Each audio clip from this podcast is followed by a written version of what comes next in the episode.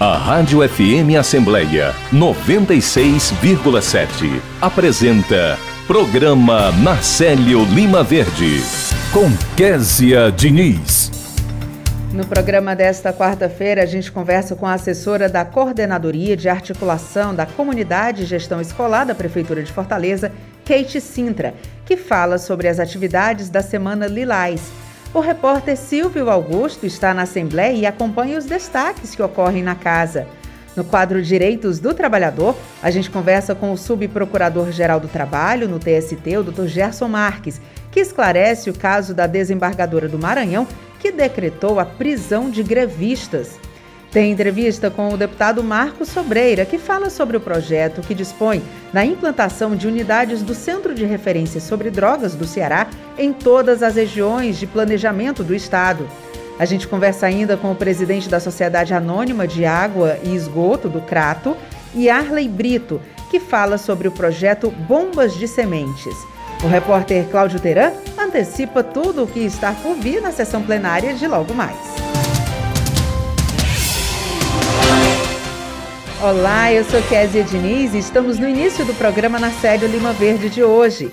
O programa é exibido de terça a quinta-feira. Seguimos juntos até as 9 horas da manhã. Além da Rádio FM Assembleia 96,7, você pode acompanhar a produção em vídeo no YouTube e no Facebook da Assembleia. Você também pode ouvir o programa em podcast.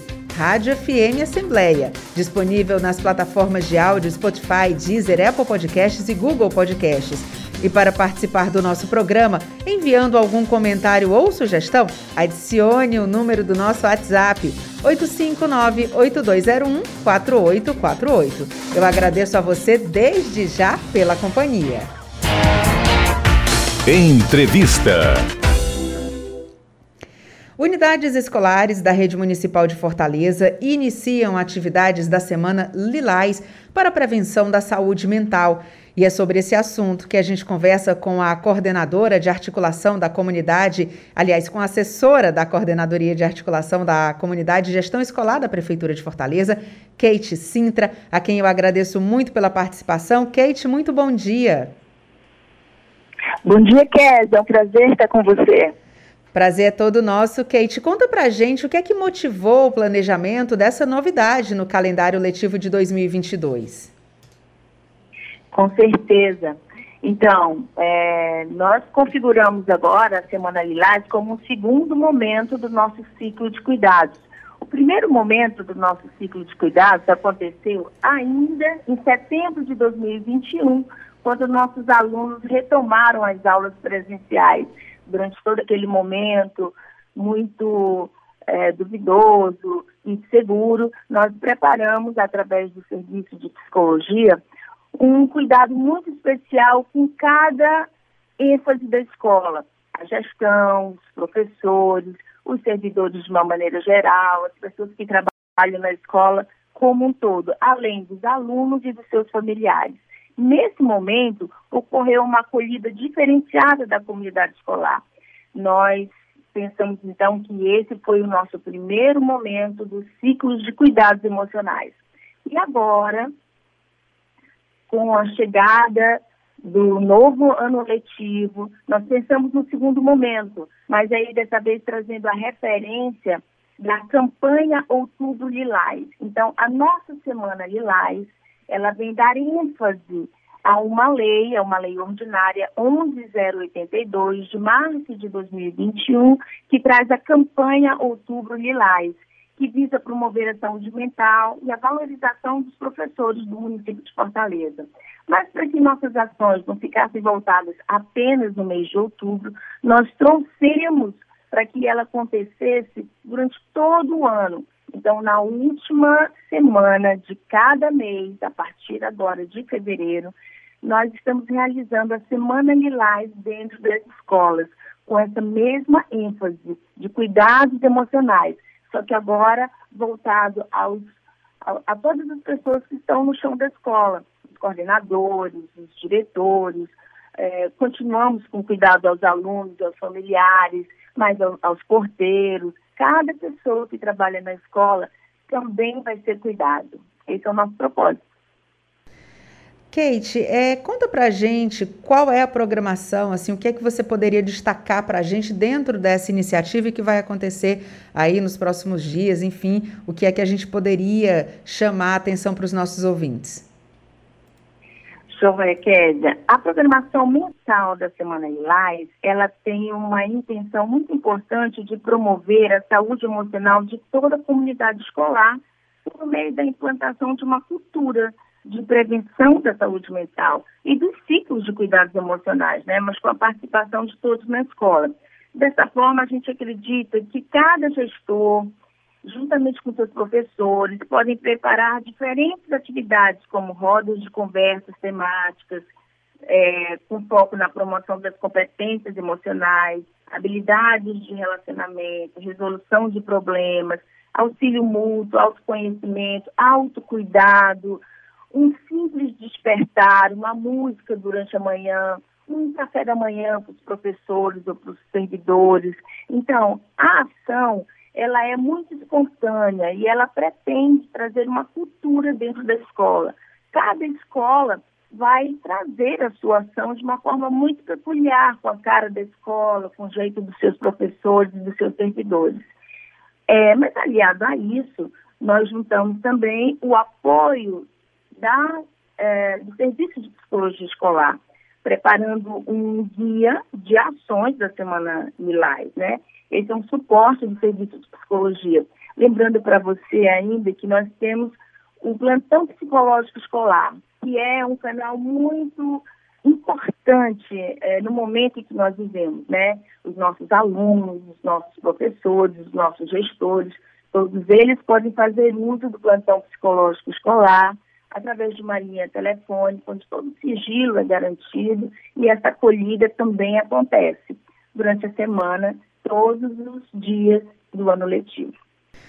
Kate, você estava falando e eu estava pensando em situações que muitas vezes os pais enfrentam é, do adolescente, né? Principalmente tem fases que o adolescente passa que são normais, que tem algum tipo de comportamento, mas nesse período de pandemia, que todo mundo acabou sendo atingido de alguma forma e essas questões psicológicas, principalmente, afloraram. É, um pai ou uma mãe, né, que percebe que o filho está diferente, percebe que o filho é, tem uma resistência aí para a escola, ou quando volta para a escola fica ali mais recolhido, nota que existe uma diferença. O pai também pode participar é, dessa, dessa mobilização, levando esse assunto através de um professor, pedindo um apoio, isso também pode acontecer? Pode sim, Kézia. Geralmente, a primeira pessoa que essa família procura é o professor do seu filho, né? E se esse professor ele não consegue é, dar ênfase a toda essa complexidade que essa família traz, podendo ser ou não na sua totalidade, isso é extensiva coordenação, que por sua vez tem o suporte do, do serviço de psicologia escolar.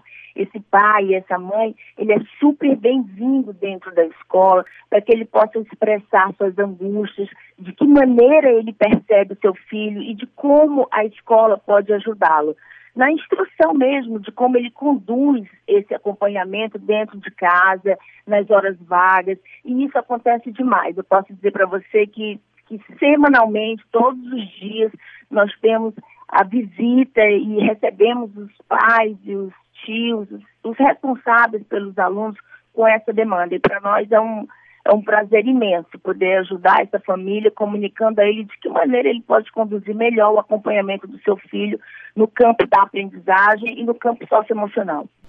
Kate, eu acho que uma mensagem que fica até com o que você está falando, né, e com essa iniciativa mesmo de ter um grupo, um serviço de psicologia escolar, é que nada pode ser tratado como bobagem, né? Eu, eu lembro que muito tempo atrás, e aí bote muito tempo mesmo, a gente é, tratava algum sintoma ou de ansiedade ou um comecinho ali de uma depressão como ah, isso é chilique, isso aí é, é birra, isso aí é besteira. E a gente sabe que não é, né? Então, esse tipo de apoio, ele é fundamental para toda a família. Por isso eu parabenizo também o serviço que vocês vêm desenvolvendo, mas eu acho que a mensagem também é essa, né? É dizer que existe um apoio, que você pode dividir esse peso que você está carregando, né? Com certeza, Kézia, para você ter uma noção, o número de professores com iniciativa e solicitação de afastamento para cuidar da própria saúde é enorme. E a gente consegue ter esses dados porque estão todos no sistema. Mas os familiares, por exemplo, nós não temos esse número, mas nós sabemos no chão da escola que quando a criança falta é porque a, a família está adoecida. E quando uma criança falta, a gente não fica muito tempo sem saber dela, não. No mesmo momento, nós ligamos para essa criança, nós temos o grupo de busca ativa dessa criança. Se não consegue o contato através da linha telefônica, nós vamos até a casa da criança e lá dentro nós podemos perceber qual é a dificuldade que essa criança ou essa família passa e nós podemos ajudar. Agora, com o serviço de psicologia escolar, eu acredito que nós temos um apoio muito mais. É, muito mais peculiar, muito mais próximo dessa família. Então, não tem a menor dúvida de que o adoecimento é muito mais forte agora. Nós temos, por exemplo, N famílias que perderam familiares, pais, irmãos, e esse momento, né, adoecido de toda a nossa comunidade escolar, é muito importante para cada um de nós.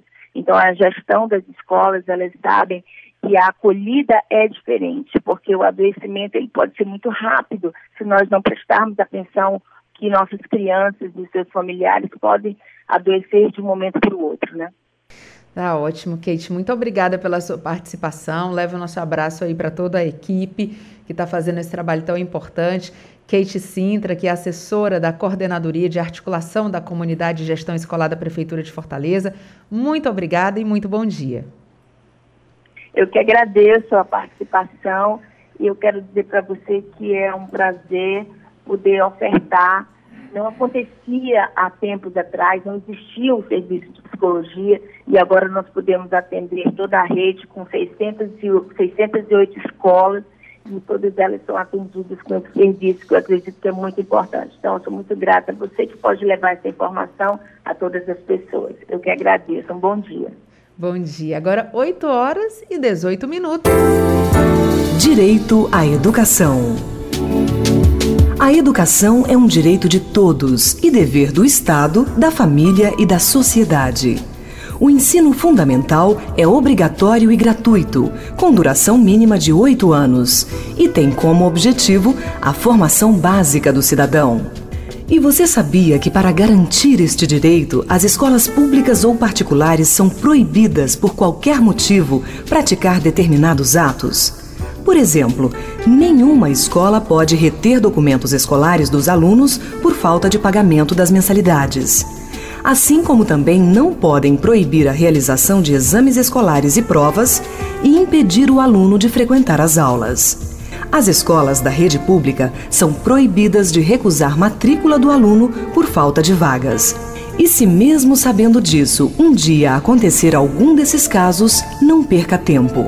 Procure imediatamente o Conselho Tutelar dos Direitos da Criança e do Adolescente de sua cidade. Apoio Rádio FM Assembleia 96,7. Direitos do Trabalhador. Agora 8 horas e 20 minutos, está na hora do quadro conduzido pelo pós-doutor e professor da Universidade Federal do Ceará, Dr. Gerson Marques. Ele atua no Tribunal Superior do Trabalho como subprocurador-geral. Dr. Gerson, o tema de hoje aborda o caso da desembargadora lá do Maranhão que decretou a prisão dos grevistas. O que é que o senhor conta sobre esse assunto? Muito bom dia. Bom dia, Kétia. Bom dia, caros ouvintes e caras ouvintes.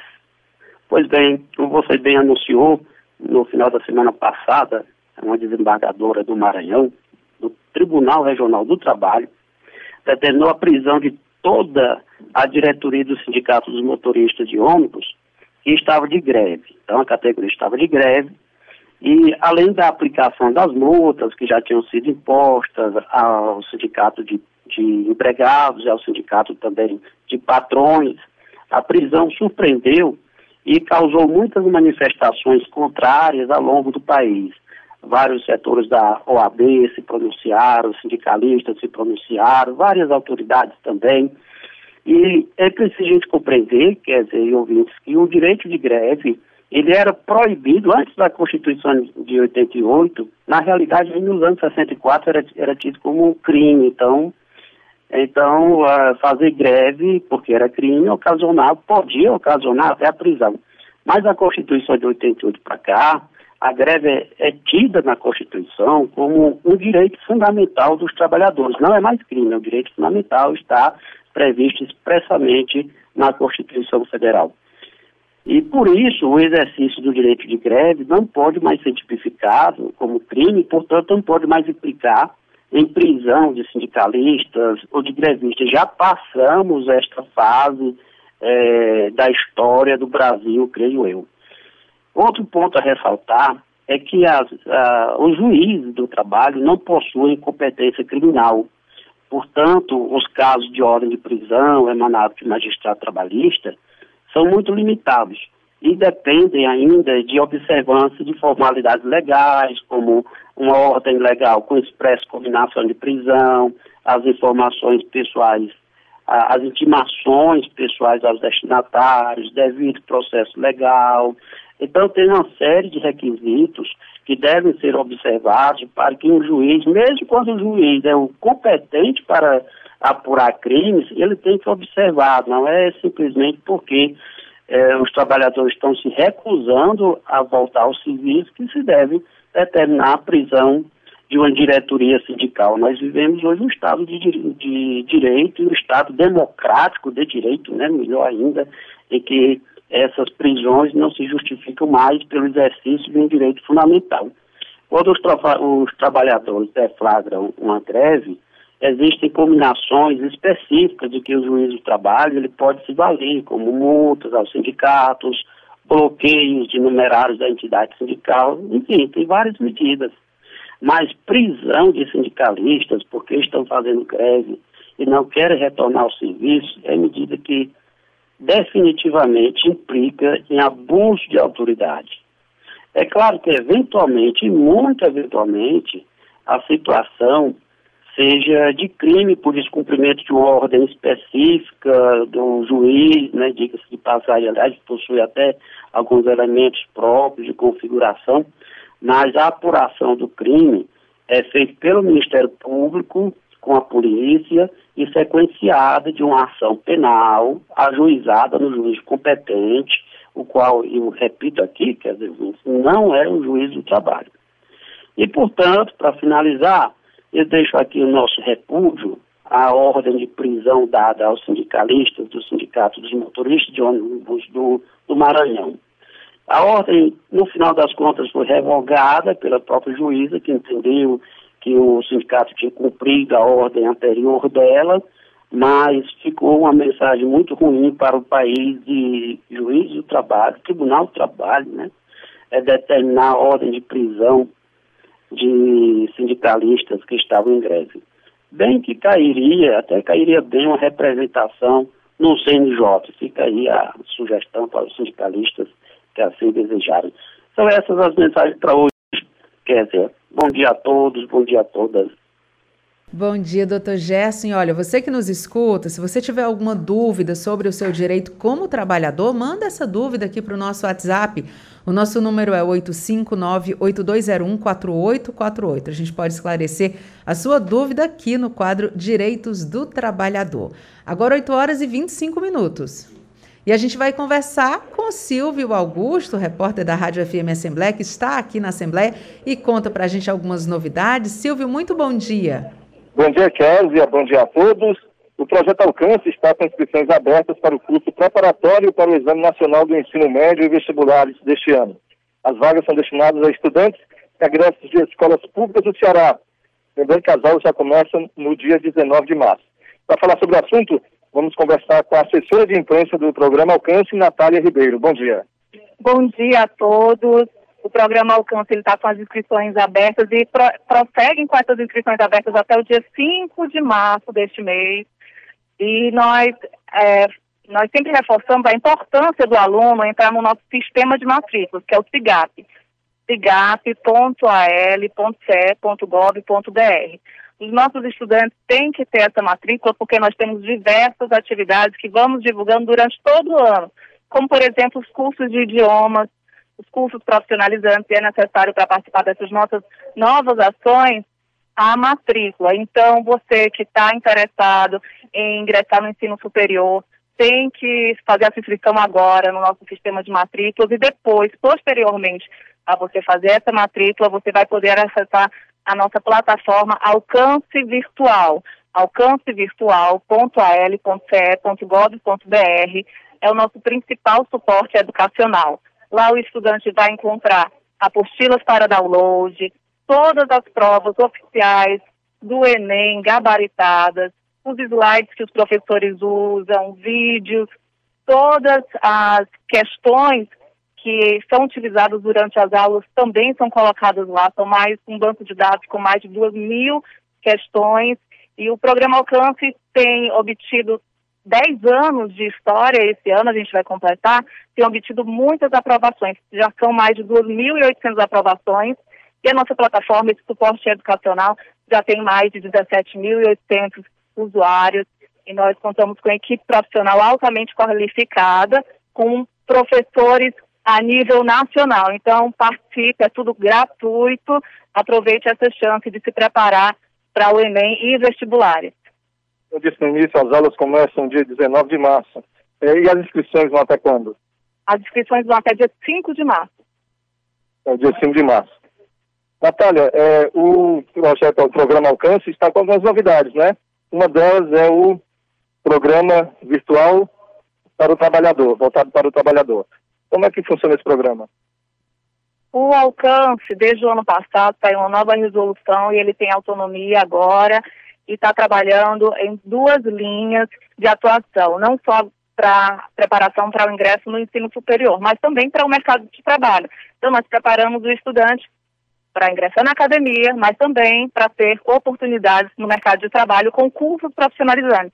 Então, nossa plataforma já tinha uma ação chamada Protagonismo ao meu alcance, e agora ela está se ampliando, o alcance trabalho, e vai oferecer novos cursos, como curso de marketing digital, de empreendedorismo, de cidadania e saúde. Então, são diversos cursos totalmente gratuito, com certificação, que você, estudante ou adulto interessado em se qualificar para o mercado de trabalho, pode acessar também gratuitamente na nossa plataforma Alcance Virtual. Muito obrigado. Conversamos com Natália Ribeiro, assessora de imprensa do Alcance, sobre o projeto Alcance está com as inscrições abertas para o curso preparatório para o Exame Nacional do Ensino Médio e Vestibulares deste ano. Lembrando que essas vagas são destinadas a estudantes e egressos de escolas públicas do Ceará e as inscrições vão até o dia 5 de março. A FM Assembleia com você no centro das discussões. Agora 8 horas e 29 minutos. A vítima de violência ou assédio no trabalho é só aquela com CTPS assinada? Não. Atenção ao artigo 2 da Convenção 190 da OIT. Podem ser vítimas todas as pessoas que trabalham, independentemente de condição contratual ou de serem pessoas em treinamento. Abrange tanto no setor público ou privado, na economia formal como na informal, e em áreas urbanas ou rurais, incluindo aqueles denominados funcionários, estagiários e aprendizes, pessoas desempregadas, voluntárias, candidatos a empregos indivíduos que exercem autoridade, deveres ou responsabilidades de um empregador. Uma campanha do Ministério Público do Trabalho pela ratificação da Convenção 190 da OIT, hashtag ratificação Convenção 190 OIT, hashtag chega de violência no trabalho, hashtag chega de assédio no trabalho. Apoio Rádio FM Assembleia 96,7. Consumidor é todo aquele que compra um produto ou contrata um serviço com o intuito de satisfazer suas necessidades. Uma relação de compra e venda tão comum no dia a dia, mas nem sempre satisfatória. Por isso, existe o PROCON da Assembleia Legislativa. Vinculado à Comissão de Defesa do Consumidor, o Procon Assembleia trabalha em prol da garantia dos deveres e direitos dos consumidores.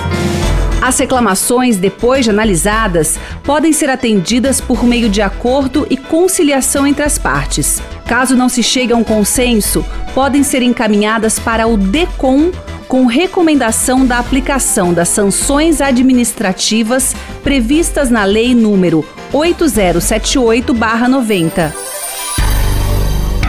O Procon Assembleia, tendo em vista o florescimento de uma cultura cidadã, realiza também ações educativas e de orientação aos consumidores e estimula municípios cearenses a implantarem órgãos públicos de defesa do consumidor. Compartilhar iniciativas. Esta é a meta da Assembleia Legislativa do Estado do Ceará. Rádio FM Assembleia 96,7. Com você, no centro das discussões. Você ouve Programa Narcélio Lima Verde, com Késia Diniz. Agora, 8 horas e 32 minutos, o Detran Ceará entrega mais um posto de atendimento ao público na região do Cariri, interior do Ceará. A unidade é localizada no município de Barbalha, que fica a cerca de 500 quilômetros de Fortaleza. Localizado dentro do complexo da Ceasa Cariri, a unidade oferece serviços como renovação e emissão de segunda via da Carteira Nacional de Habilitação, vistoria e transferência de veículos, alteração de dados, entre outros serviços. Cada unidade inaugurada em Barbalha, aliás, com a unidade inaugurada em Barbalha, o Detran aqui do Ceará passa a ter 129 postos em funcionamento em todo o estado, além das 15 regionais e da sede principal do órgão, que está localizado no bairro Maraponga, aqui em Fortaleza. Agora, 8 horas e 32 minutos.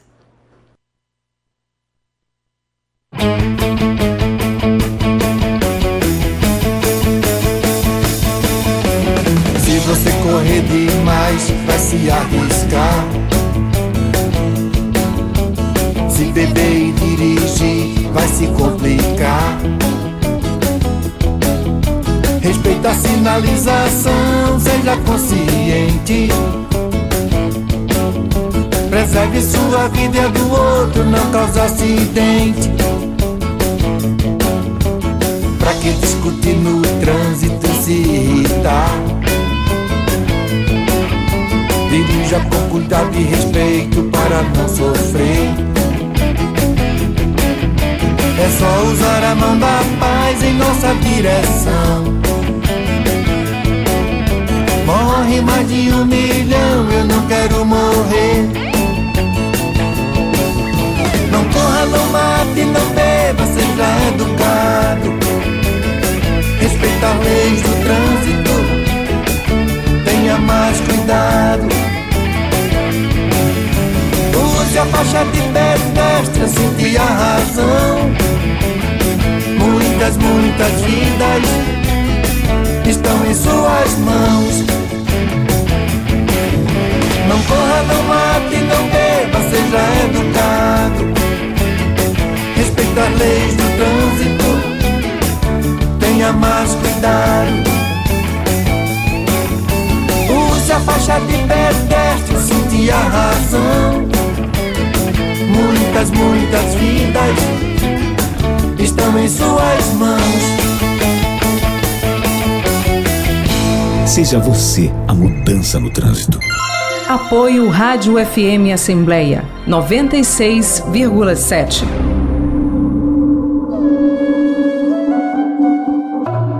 Um serviço que a Assembleia Legislativa do Ceará oferece é o escritório Frei Tito de Alencar homenagem ao frade dominicano preso e torturado por defender os direitos humanos. O Frei Tito é um espaço para receber denúncias de violações da dignidade humana. Advogados e educadores defendem a moradia digna, os direitos de quilombolas, dos povos indígenas e das comunidades tradicionais, bem como os grupos discriminados pelo racismo, homofobia e intolerância religiosa.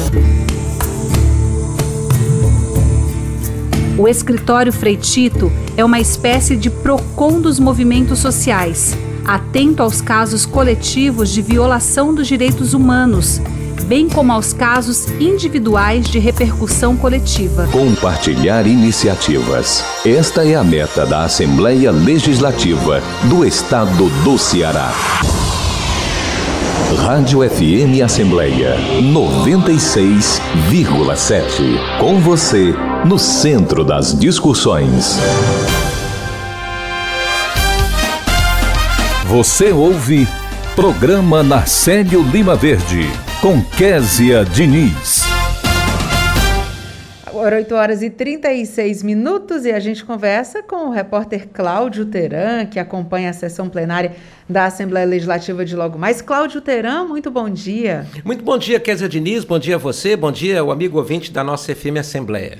Cláudio Teran, tô olhando aqui à distância, pauta cheia hoje na muito casa. Muito cheia, hein? muito cheia, Kézia. O que é que você destaca pra gente? Olha, vamos a alguns destaques, né? Os deputados têm projetos de lei, por exemplo, o deputado Leonardo Pinheiro está incluindo propondo a inclusão no calendário oficial de eventos do Estado do Dia do Médico Veterinário. Né? O próprio deputado se surpreendeu em saber que ainda não constava, né? considerando a importância eh, desse profissional. O deputado Aldic Mota está dispondo sobre a criação da carteira de identificação da pessoa com fibromialgia no âmbito do Estado. Né? A ideia do deputado com essa carteira é dar condições que uh, as pessoas que são uh, pacientes portadores de fibromialgia tenham alguma vantagem para locomoção, porque quem sofre de fibromialgia, Kézia Diniz, sente muita dor. É muito difícil. É uma situação muito complicada. O deputado Aldic Mota, inclusive, já se pronunciou algumas vezes sobre o assunto aqui. Também a deputada doutora Silvana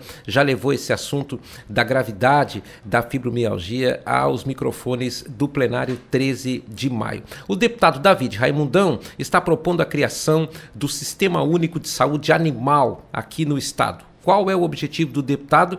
Que haja uma condição orçamentária garantida para o atendimento da saúde dos animais, né? para o recolhimento de animais nas ruas, para o atendimento de animais doentes, né? levando em consideração uma questão, inclusive, de saúde pública ligada, por exemplo, a determinadas doenças que um animal pegar. Essas doenças podem até contaminar uh, seres humanos também. Então, essa é uma das iniciativas. Agora, o que, que tem muito aqui?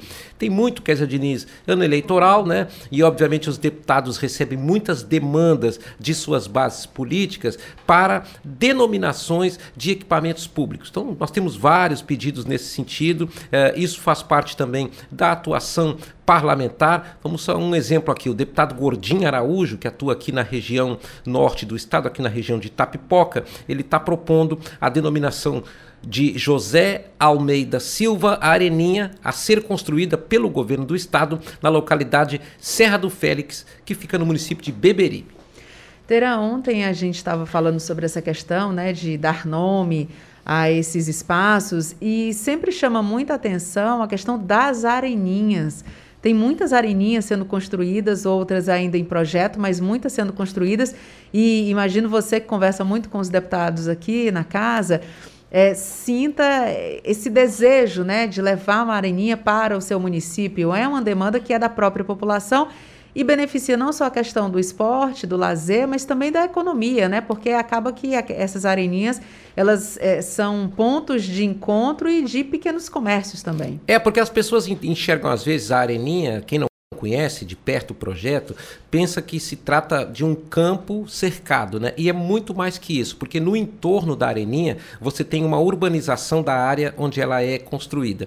Você tem equipamentos de saúde que são equipamentos pra, para a prática de exercícios físicos, né? as academias ao ar livre. Né? Isso, inclusive, além de ser uma economia para o cidadão, é, é, atrai muita gente, porque você socializa naquele dia a dia de fazer os exercícios ali na academia ao ar livre. Os pequenos comércios desses lugares também são beneficiados. E tem uma coisa que, de repente, quem vive na capital às vezes tem um, uma certa dificuldade de compreender, Kézia Diniz, é que no interior do Ceará nós temos uma grande mobilização da sociedade para a prática esportiva, principalmente a prática do futebol. Então é por isso que o projeto das areninhas privilegia o futebol, porque em qualquer município que você chegar, eu conversava aqui na semana passada com o deputado Antônio Granja, e ele me falava, por exemplo, que cidades como Jaguaribe, São João do Jaguaribe, Jaguaretama, essas cidades têm ligas de futebol com 100 times né, que, que par participam de torneios. Né? O deputado Orel Nunes Filho também estava me dizendo que no município de Icó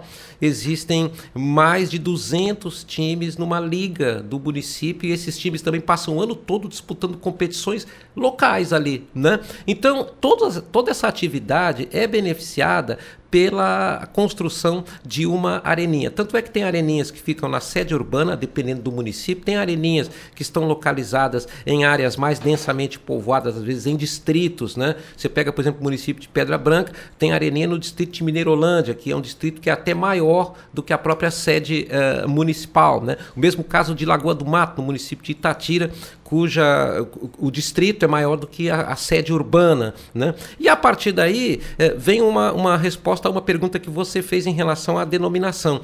Geralmente, as pessoas escolhidas são desportistas dessas regiões, pessoas já falecidas, que sempre lutaram muito pela, pelo desenvolvimento do esporte, porque se existe liga esportiva, né, se existe essa organização de times no interior, é, existe também aqueles batalhadores, aquelas figuras que anônimas muitas vezes da sociedade, mas que ali na comunidade tem uma grande importância pela sua atuação e pelo seu trabalho em desenvolvimento assim em prol do desenvolvimento do esporte. Então isso justifica. Uh, nós temos também ainda em relação ao projeto das areninhas, a areninha tipo 2, que ela é na verdade um campinho né? mas que também, quando ela é construída, ela dá uma condição que não existe na localidade. Porque, olha, quem conhece futebol no interior, quer dizer, sabe que muitas vezes o povo joga no sol e no areião pesado o saibro mesmo, né? Exatamente. E, a, e, e descalço. Então você e descalço, haja é. pé, né?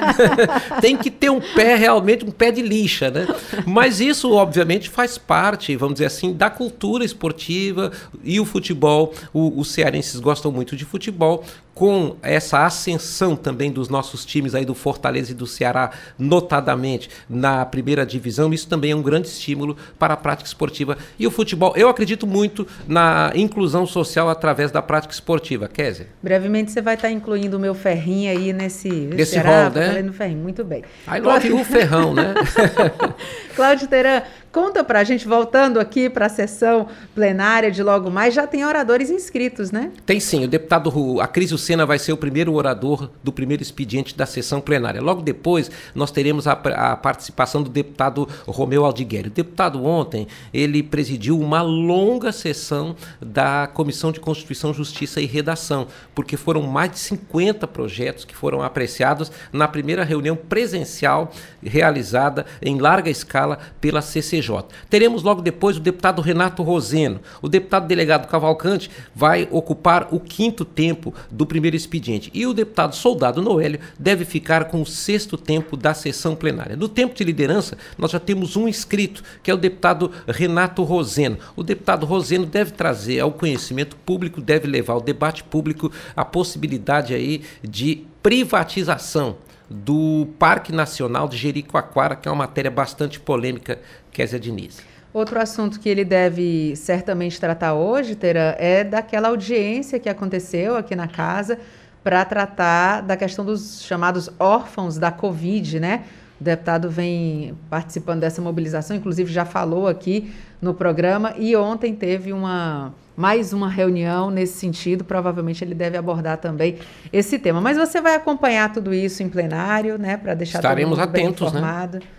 Vai, você vai daqui, você já vai para lá? Daqui a pouquinho, né? Nós estamos nos preparando justamente porque a gente sempre faz a cobertura da sessão, quer dizer, no momento em que os trabalhos são abertos, nós temos uma leitura de expediente, né? A, a sessão sempre começa com a leitura do expediente, com a ata da sessão anterior e logo depois o presidente ele é, dá sequência aos trabalhos, abrindo espaço para o primeiro orador. Cada orador na Assembleia tem o direito de falar eh, durante 15 minutos, né? E são seis inscritos no primeiro expediente, seis inscritos no segundo expediente e tem um número uh, que, que depende da presidência e da demanda da presidência, que são os pronunciamentos pela ordem, que são pronunciamentos da ordem do dia, que duram três minutos, ocasião em que os deputados fazem pequenas, pequenos registros, né, pequenas colocações sobre temas relevantes que eles trazem naquele momento para o calor das discussões em plenário. Cláudio você falou de muitas propostas que vão começar a tramitar. É, tem previsão de votação para essa semana? Tem, tem previsão de votação, porque algumas dessas matérias já estão prontas para votar. Né? Então, dependendo de acordo da, da, do Colégio de Líderes, de, eh, das bancadas da Assembleia Legislativa e também do andamento dos trabalhos na CCJ, já tem matérias aqui, tem algumas que vão ser lidas, né? outras matérias já estão na pauta para possível votação. Vai depender de acordo político, que sempre é feito em plenário, né? ou vota hoje ou vota na sessão de amanhã. Tradicionalmente, as votações na Assembleia sempre se deram na quinta quinta-feira. Mas devido a uh, esse momento que vivemos de pandemia prolongada no Ceará, no Brasil e no mundo, a Assembleia teve que mudar o seu modo de funcionar. Então, uh, nunca tem assim uma, uma, uma, uma, decisão fechada se naquele dia a Assembleia vai votar. Depende justamente da pauta, da urgência, porque muitas vezes, por exemplo, se o líder do governo pedir urgência em uma matéria, essa urgência tem que ser analisada, tem que ser votada, né? Uh, esse, existe também esse fator. Então, às vezes, tem sessões. Na semana passada nós tivemos votação na quarta-feira e tivemos votação na quinta-feira. Se a gente tivesse naquele ritmo normal de antes da pandemia, as sessões começavam, elas se prolongavam de terça até a sexta-feira e as votações ficavam todas concentradas na sessão de quinta-feira, Kézia. Agora, se a gente estivesse no ritmo normal também, Claudio Teran, você certamente usaria a sua fantasia, não vou revelar aqui, a fantasia do carnaval, mas você já, já guardou, com certeza, vai usar o seu terno, o seu paletó, né, a sua gravata para poder participar das sessões, porque vai ser tudo normal aqui Minha fantasia é de boneco de Olinda, né? Mas eu não vou poder usar, né? Eu não ia revelar, eu não ia. eu não vou poder usar, quer dizer, Diniz. Inclusive, é muito interessante essa, essa sua colocação, porque, veja, nós não vamos ter carnaval formal, né? Aquele carnaval Sim. de festa de rua e tudo mais, né? Mas muitos brasileiros não sabem, né, que o carnaval, na realidade, ele não é feriado, né? Os feriados são de... o carnaval, ele é um ponto facultativo que vale para a iniciativa privada e vale para o setor público. Geralmente, quem decide e quem define é, o que, que vai acontecer no período carnavalesco são as autoridades estaduais e municipais, ou seja, os governadores e os prefeitos. Por quê? Porque o carnaval ele também não é considerado um feriado do calendário de eventos federais, ou seja, ele não é um feriado federal. Sendo assim, os estados e os municípios decidem de acordo com a tradição carnavalesca. Então vamos tomar por base aqui, é, sem pandemia, um município como Aracati decreta feriado naqueles grandes carnavais aracatienses que todo nós, todos nós conhecemos, né? justamente pela demanda de movimento na cidade. Então, o prefeito lá geralmente decretava ou decretaria um feriado. Na situação pandêmica que temos, não vai ter esse carnaval de rua, não vai ter esse carnaval de aglomeração, mas o que está acontecendo e é um consenso quase, quase é praticamente um consenso é que serão liberadas festas em locais específicos, fechados e com presença limitada de público. Né? Muito bem, Cláudio Teran, a gente segue acompanhando. Vou aguardar você mandar mais notícias aí para a gente. Sei que você vai agora acompanhar a sessão plenária. Muito obrigado e bom dia. Para você, um bom dia. Agora 8 horas e 48 minutos. Os serviços públicos no Brasil mudaram. Você que paga as contas precisa conhecer seus direitos. Não pagar cobranças indevidas Ser avisado antes de ter o serviço cortado. Ter abatimento na conta quando houver má prestação do serviço. Pagar preços módicos pelos serviços. Receber em até 30 dias resposta da empresa sobre suas reclamações. Para garantir os seus direitos, conte com o IDEC. Consumidor bem informado nunca é lesado. Apoio Rádio FM Assembleia 96,7. Entrevista. Estamos de volta com o programa Narcélio Lima Verde, um projeto que quer expandir as unidades do Centro de Referência sobre Drogas do Ceará. E é sobre esse assunto que a gente conversa com o autor dessa iniciativa, que é o deputado Marcos Sobreira. Deputado, muito bom dia. Bom dia, bom dia, Késia, bom dia a todos os ouvintes, todos os colaboradores e ouvintes da 96.7, Rádio FM Assembleia. Nosso cordial bom dia a toda a população cearense que nos escuta nesse momento. Deputado, como é que o seu projeto propõe essa expansão das unidades do Centro de Referência sobre Drogas aqui do Ceará? Como é que funcionaria? Bom dia, Kézia. Na verdade, nós já temos hoje o que nós chamamos de CRD, que é um Centro de Referência sobre Drogas, instalado aqui no estado do Ceará, em Fortaleza. E a nossa intenção é expandir, obviamente, dentro das limitações financeiras, para todas as 14 macro-regiões do estado. para que a gente tenha oportunidade lá no Cariri, no Centro-Sul, no Vale do Salgado, em Sobral, na Serra da Ibiapaba, a gente possa ter a estrutura de um centro de referência sobre drogas, dando oportunidade aos dependentes químicos e às famílias, que muitas vezes quem está no fim, quem está na sarjeta, e eu falo isso porque acompanhei durante alguns anos o trabalho da minha mãe à frente da Secretaria de Proteção sobre Drogas, não tem a menor condição financeira de pagar um tratamento, de ir para uma clínica de reabilitação.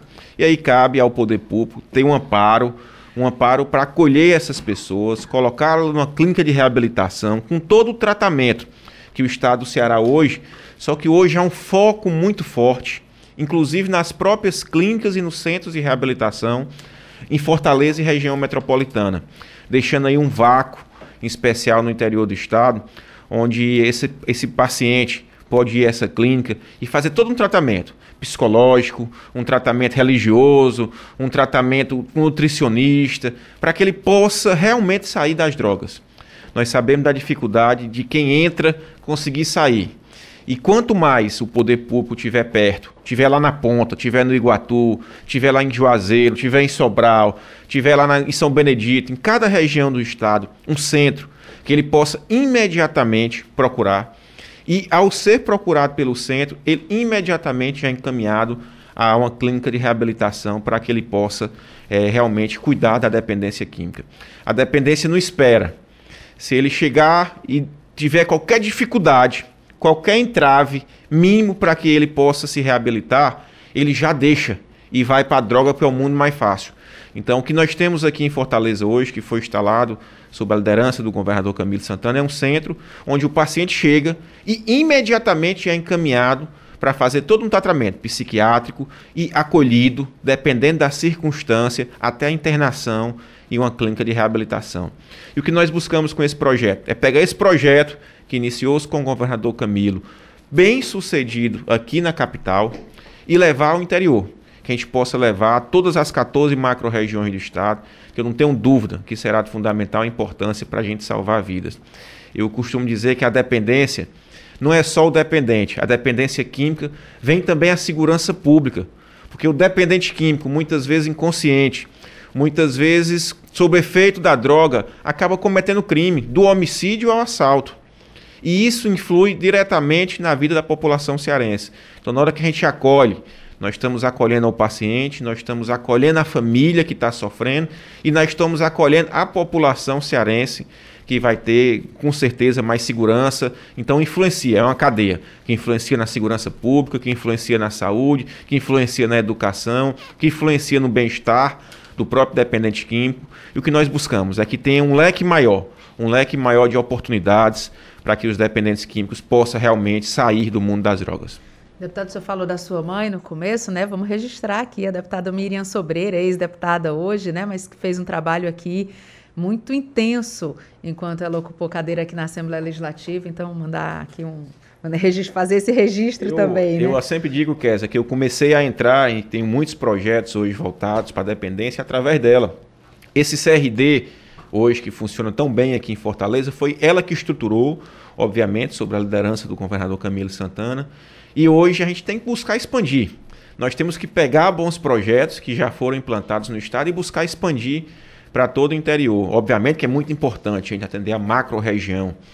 Aqui nós temos Calcaia, Maracanaú, é, com grandes estruturas, Fortaleza, mas nós precisamos também levar para o interior. Porque aquela história que a droga ficava só em Fortaleza acabou. Ah, acabou. Essa história, a droga hoje está presente lá em, na ruazinha, na zona rural lá do meu município no Iguatu, está cada vez mais presente, está mais acessível, infelizmente. Está contaminando a juventude cada vez mais cedo, cada vez mais precoce. E o que a gente precisa é eliminar para a gente dar um amparo a essa juventude. Deputado, aqui em Fortaleza, o Centro de Referência sobre Drogas fica no bairro Papicu, né, aqui na capital. Os atendimentos podem ser realizados de forma presencial, mas também podem ser realizados de maneira remota. E nesse seu projeto, o, o senhor estabelece algum ponto que seria específico, que ficasse na sede do município, é, ou enfim, algum, alguma área que agregasse um número maior de municípios? A nossa sugestão, nós temos o estado hoje dividido em 14 macro-regiões que aí você pega o Vale do Salgado, pega o Sertão do Crateús, pega o, o Cariri, a Zona Norte, Serra da Ibiapaba. A nossa expectativa é que possa se instalar, obviamente, com todos os requisitos financeiros, não é barato, é, porque esse centro de referência, Késia, ele não cuida apenas do dependente. O principal trabalho do centro de referência é o trabalho de prevenção. É um trabalho hoje de ter jogos educativos, por exemplo, no ensino médio para ir lá no aluno, lá na ponta que faz o ensino médio e levar palestras no dia a dia, mostrando o malefício das drogas, pegando dependente químico. Aqui na Assembleia nós tivemos um grande projeto.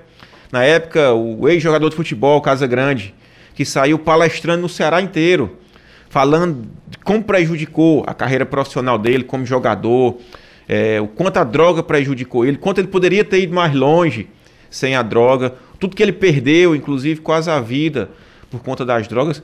E nesse CRD hoje nós temos a oportunidade de levar palestras, levar jogos educativos para que o aluno saiba do malefício antes de entrar, para que ele verdadeiramente se assuste com o que a droga pode causar para a vida dele, é, física, psicológica, financeiro, de desestrutura. Então não é só não é só acolhimento, é a prevenção, principalmente lá na ponta.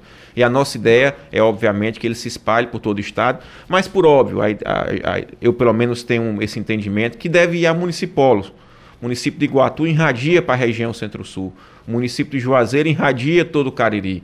Sobral irradia toda a Zona Norte. Então a nossa ideia é que se expanda e, obviamente, os municípios maiores são os principais focos desse problema.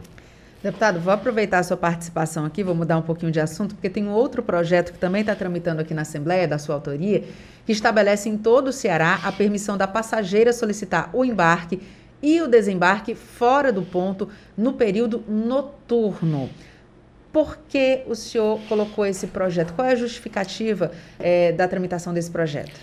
Eu fui procurado por um grupo de mulheres, mulheres que muitas vezes trabalham no período noturno no restaurante, em shoppings, e tem que sair do trabalho por vezes 11 da noite, meia-noite, uma da manhã. E para o, o bandido, vamos dizer assim, a mulher é mais vulnerável. A mulher é mais fácil ser assaltada, é mais fácil ser sequestrada pelo poder de reação menor. Muitas vezes ele quer intimidar. E se ele vê uma mulher sozinha, um, um malfeitor, em uma parada de ônibus, meia-noite, é pouco provável, é mais provável que ele vá assaltar do que um homem. Um homem tem receio de um homem estar armado ou reagir. E a mulher é um alvo mais vulnerável. Infelizmente, nós não podemos fugir dessa realidade.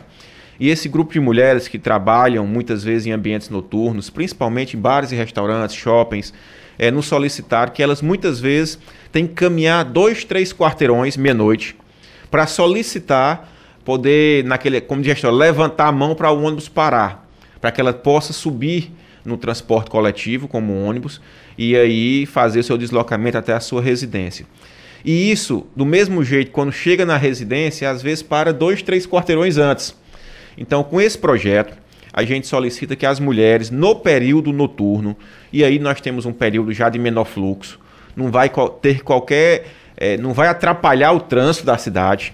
No, obviamente que as paradas, a ideia é educar a ideia é ter um trânsito organizado, mas nós estamos tratando aqui 10 da noite.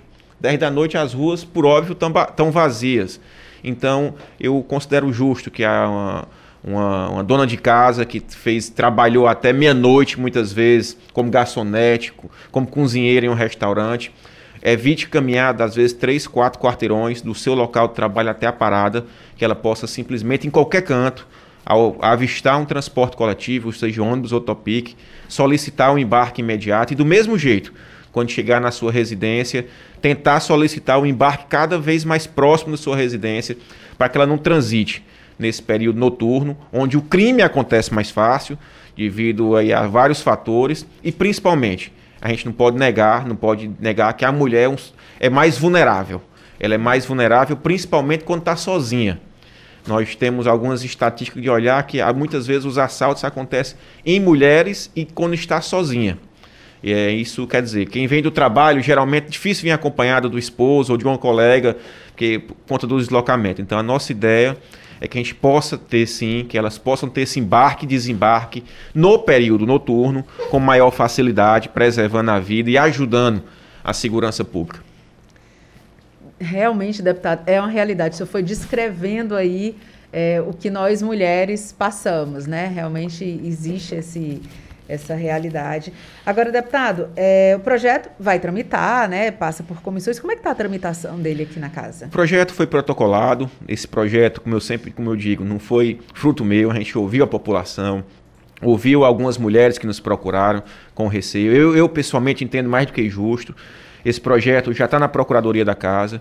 Obviamente, irá tramitar nas comissões. A primeira, que é a Comissão de Constituição e Justiça, depois na Comissão de Transporte é, e não tenho dúvida que terá aqui a sensibilidade da casa, dos parlamentares, que buscarão também, poderão optar por retirar, acrescentar, melhorar esse projeto. Óbvio que essa casa é uma casa coletiva, é uma casa de pensamentos diversos e com certeza terá a colaboração dos parlamentares, mas eu tenho certeza que o intuito de todos nós, deputados estaduais, é poder ajudar a população cearense.